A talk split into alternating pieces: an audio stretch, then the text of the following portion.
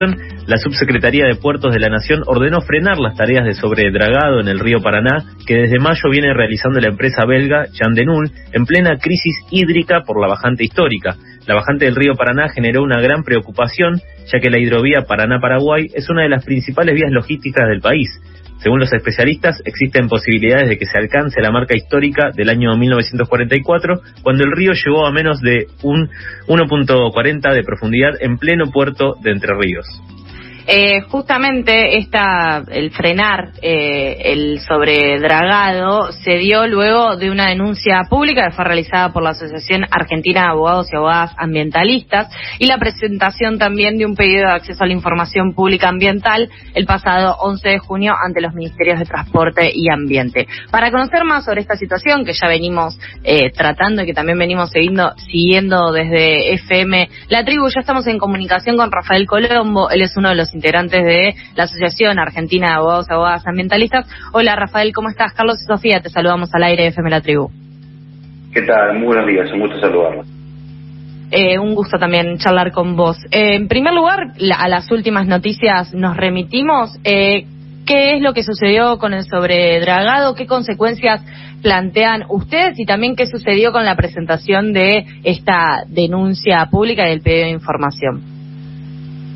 Bueno, la noticia que ha tomado Estado Público en los últimos días es que el Ministerio de Transporte, como bien usted señalaba en la introducción, eh, emitió la orden de servicio número 218, eh, concretamente sí emitida por la Subsecretaría de Puertos de la Nación, en donde se obliga a la empresa concesionaria de la hidrovía, que es Yandenul, como dice textualmente, como cito, mantener los diseños de obra oportunamente aprobados en cuanto a las profundidades alcanzadas. Es decir, se refiere particularmente a que eh, no puede llevar a cabo tareas de sobredragado que estén fuera de los diseños de obra oportunamente aprobados y que por supuesto no hayan eh, atravesado previamente por un proceso de evaluación de impacto ambiental.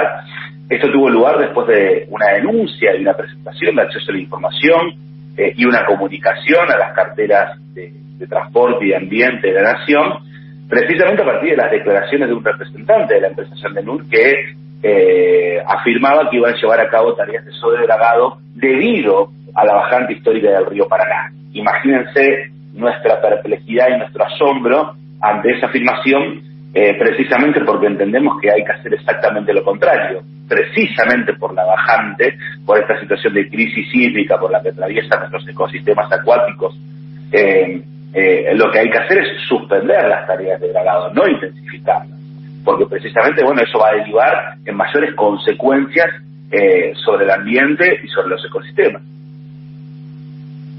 Bien, ¿se están realizando investigaciones para sancionar a la empresa? Eh, la comunicación emitida por la Subsecretaría de Puerto de la Nación señala que en el caso de que Yandelur persista en este, llevar a cabo esta tarea de sobredragado, puede incurrir en algún tipo de penalidades o de sanciones previstas en el marco del contrato de concesión, como la pérdida del derecho a, recibir la, a percibir la tarifa. Yo creo que esto es muy importante que, el, Ministerio de Transporte de la Nación haya acusado recibo de nuestra preocupación, porque de alguna manera le está otorgando una impronta más ecológica a la gestión política de la hidrovía Paraná-Paraguay, atravesada históricamente por un despliegue de obras de infraestructura eh, genera mucho hostigamiento y mucha presión sobre el río Paraná. Imaginémonos las miles de embarcaciones que circulan por el río, los millones de toneladas de mercadería que transportan, todas las obras de infraestructura de dragado y de sobredragado, de ensanchamiento, balizamiento, señalización que se llevan a cabo sobre el río y sumémosles a eso este contexto de crisis hídrica, este segundo año consecutivo de bajante histórica y que de acuerdo a estimaciones del Instituto Nacional del Agua se pueden proyectar incluso durante todo el año 2020. Eh, Rafael, la última vez que conversamos, justamente estábamos hablando por el fin de la concesión de la hidrovía Paraná-Paraguay. Eh, ahora, ¿cómo, ¿cómo está la situación? Digamos, eh, quedó, entendemos, en manos del Estado por un corto tiempo. Eh, justamente también lo que estuvimos viendo fue que algunas de los, de los pedidos o, las discusiones alrededor del tema de la hidrovía es que se termine la prolongación de esta concesión que rige hace más de 25 años o que se empiece a cobrar un peaje o un canon a cargo a quien esté a cargo de este organismo por parte del Estado. Eh, ¿cómo, ¿Cómo está la situación ahora? Eh, digamos, ¿quién está gestionando en este momento la hidrovía? ¿Cómo va a continuar el tema de la concesión? ¿Y ves posible la posibilidad de que se construya otra historia con respecto a la explotación de la hidrovía? Bueno, como ustedes saben, el, pasado viernes 30 de abril finalizó eh, o venció la concesión, el contrato de concesión otorgado a la empresa Sandenul y ante ello el gobierno reaccionó de dos maneras. Primero dictó una resolución, que es la 129, en donde eh, se prorrogaba la concesión por un plazo de 90 días. Esto tuvo incluso lugar en medio del trágico fallecimiento del entonces ministro de Transporte, Meón. Y en segundo lugar, eh, se dictó otro decreto, que es el decreto 427, en donde el presidente Alberto Fernández, eh, el jefe de gabinete Santiago Cafiero y bueno, el ministro, el flamante ministro Alexis Herrera, otorgan la concesión de la operación para el mantenimiento del sistema de señalización, dragado, redragado y el correspondiente control hidrológico de la vía navegable troncal a la Administración General de Puertos, Sociedad del Estado. ¿no? En este sentido, eh, hoy a cargo de la hidrovía está la Administración General de Puertos, Sociedad del Estado, que tiene también como misión, en el marco de, la política de delegación que hace el Ministerio de Transporte, la confección, la suscripción y la aprobación del nuevo contrato de concesión a celebrarse con, esta administración, fijando un plazo de 12 meses prorrogables hasta la toma del servicio por parte de quien o quienes resulten finalmente adjudicatarios de la licitación inicialmente prevista en el decreto 949.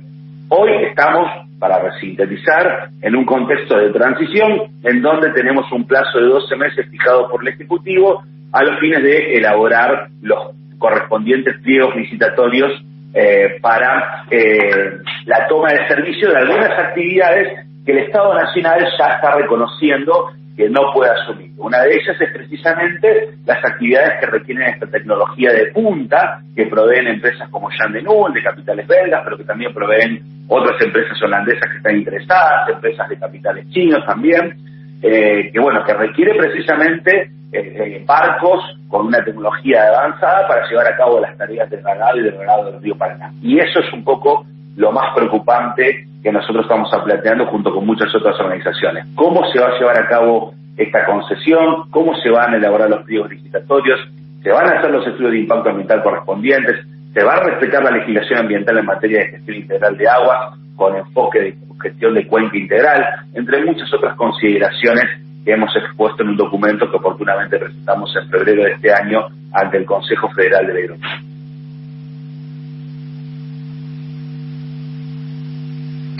Rafael, eh, también lo que vemos es que ahora eh, con la hidrovía, otro debate que puede darse es el que tiene que ver con la producción versus el ambiente. Como vos decías, con esta presentación o, o la, la idea de, eh, de que se presenten y se respeten las legislaciones ambientales que al momento rigen en el país, eh, eh, por algunas por, eh, por algunos casos particulares, como lo que sucedió, por ejemplo, en Tierra del Fuego o algunas explotaciones que también se realizan en distintos puntos del país de recursos naturales, entendidos así como, como recursos por parte de, de distintas empresas y con el, la, lo permitido por el gobierno nacional, justamente con la hidrovía nuevamente podemos volver a dar ese debate entre producción y cuidado del ambiente. El gobierno tiene intenciones de poder recuperar la economía en estos espacios, es donde lo ve viable y un poco se abandona ese discurso verde que eh, la, gestión de gobierno, el Frente de Todos,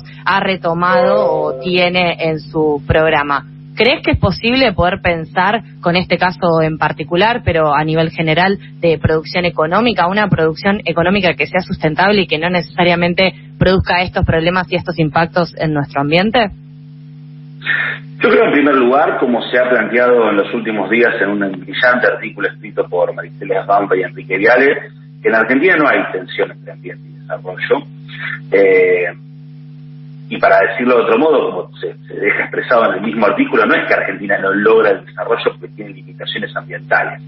Precisamente lo que podríamos decir es exactamente lo contrario. Precisamente eh, la industria salvaje, el fracking en Vaca Muerta, la mega minería, la deforestación, la industria del litio, eh, las fumigaciones con agrotóxicos, eh, los organismos genéticamente modificados, son todas actividades que se llevan a cabo sin ningún tipo de límite, sin ningún tipo de control.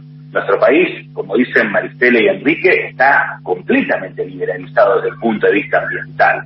El avance de la frontera agropecuaria, con, con la ocupación de millones de hectáreas de soja transgénica, en fin, el paquete tecnológico que también está asociado a ella, en fin, entre muchísimos otros ejemplos que daba recién dan cuenta de que eh, no existe la tensión que se quiere plantear de que eh, en relación entre el ambiente y el desarrollo. Eh, y la experiencia histórica reciente de los últimos 30, 40 años demuestra precisamente lo contrario. Han sido precisamente estos modelos de mal desarrollo que generan contaminación, degradación, afectaciones irreversibles sobre el ambiente y sobre la salud humana, los que han incumplido estas promesas de mayor generación de igualdad, de mayor generación de empleo, de mayor generación de, divisas para erradicar la pobreza. Este es un modelo de mal desarrollo que ha traído resultados eh, eh, eh, funestos para, para nuestro país en términos de, de, contaminación y de degradación de nuestros cuerpos y nuestros territorios. En ese sentido,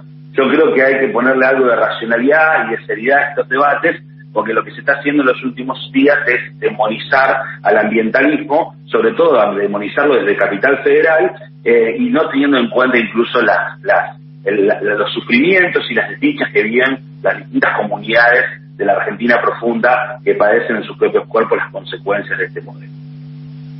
Y Rafael, por último, y para volver un poco al tema de la hidrovía, preparando esta, esta nota y viendo las novedades que, que estaban alrededor de este tema, vimos que hace poco se estuvieron difundiendo y se conoció un perfil de el joven CEO que draga la hidrovía. Así lo presentaban en las distintas notas. se trata de Peter Yandenul. ¿Cómo? Sí, Peter eh, justamente se acompañaba en esas en esos perfiles eh, descripciones como que es una compañía eh, familiar, pero que también es una multinacional con presencia en 150 países, que eh, incluso también destacaban los insólitos pedidos que este joven debe enfrentarse, pedidos de explicaciones por parte del gobierno. ¿Qué, qué opinión te, te merece justamente este perfil en el medio del conflicto de hidrovía y en el medio de que esta es la empresa eh, concesionaria hace más de 25 años de lo que hoy vemos que tiene consecuencias directas sobre el río y la cuenca de Paraná. Yo creo que nos dice dos cosas. El primero es que está ligado al perfil de la propia empresa, una empresa de capitales extranjeros, líder en su rubro en cuanto a tecnología para llevar a cabo tareas de dragado en las distintas cuencas hídricas o canales de navegabilidad fluvial, y que tiene claramente una impronta colonial sobre, sobre las distintas acciones y tareas que llevan a cabo en estos lugares, y particularmente en la hidrovía Paraná-Paraguay. En ese sentido, Jean de Null no se diferencia eh, en nada de DM Group o de otras empresas holandesas como Royal Boskalis o Royal Valor o la China Shanghai Dredging Company, que son otras empresas que se dedican a hacer este tipo de tareas y que tienen muchísimo interés eh, sobre lo que está ocurriendo con esta, con esta nueva licitación que se va a llamar. Y al mismo tiempo también se revela la, la falta de capacidad operativa de, eh, de nuestra industria ¿no? y nuestra tecnología para llevar a cabo este tipo de, de, actividades. Se ha hablado en algún momento, el propio incluso gobernador Axel Kicillof de la provincia de Buenos Aires habló de la posibilidad de llevar a cabo eh, el, el, dragado mediante el uso de eh, barcos de, capitales nacionales, pero bueno, eso se afirma de que no es posible, la Academia Nacional de Ingeniería se ha expedido en relación a ese tema, porque afirmando que requiere cuantiosas inversiones para la adquisición de equipamiento, eh, que bueno, que pueden ser soportadas por muy pocas empresas a nivel mundial. No estamos hablando solamente de un capital y de un parque de dragas disperso y de gran capacidad, sino que estamos hablando de experiencia, de multiplicidad de operaciones, de respaldo tecnológico, y hoy la Argentina no lo tiene. Y no lo tiene precisamente porque la hidrovía es la expresión de la continuidad del modelo privatista de los años 90, que ha precisamente eh, rifado el Estado y eh, degradado las principales industrias vinculadas a la navegación y a la marina mercante en Argentina. Yo creo que dice un poco eso la, el perfil que se ha intentado trazar eh, de Peter Jandenul como el nieto del fundador de la empresa que viene a Argentina aquí a salvarnos. En realidad eso forma parte de un modelo colonial eh, de empresas extranjeras que vienen a degradar y depredar nuestros ecosistemas, sin ningún tipo de control. Quien dice esto es Rafael Colombo. Te agradecemos mucho la conversación para poder entender y, ver nuevamente nuevas perspectivas con respecto a todo el conflicto de la hidrovía que todavía con esto no, no, no se resuelve, así que iremos viendo también cómo cómo continúa el gobierno nacional eh, y los distintos eh, organismos que están involucrados tomando distintas decisiones sobre sobre la hidrovía y seguramente estaremos nuevamente en comunicación. Muchas gracias. Muchas gracias a ustedes, que tengan muy buenos días. Pasaba Rafael Colombo, miembro de la Asociación Argentina de Abogados Ambientalistas, eh, justamente para hablar sobre qué está pasando hoy en la hidrovía. Por lo pronto, la Subsecretaría de Puertos de la Nación ordenó frenar las tareas del sobredragado en el río Paraná, que desde mayo se viene realizando y viene realizando esta empresa belga Yandenul en plena crisis hídrica por la bajante histórica del río.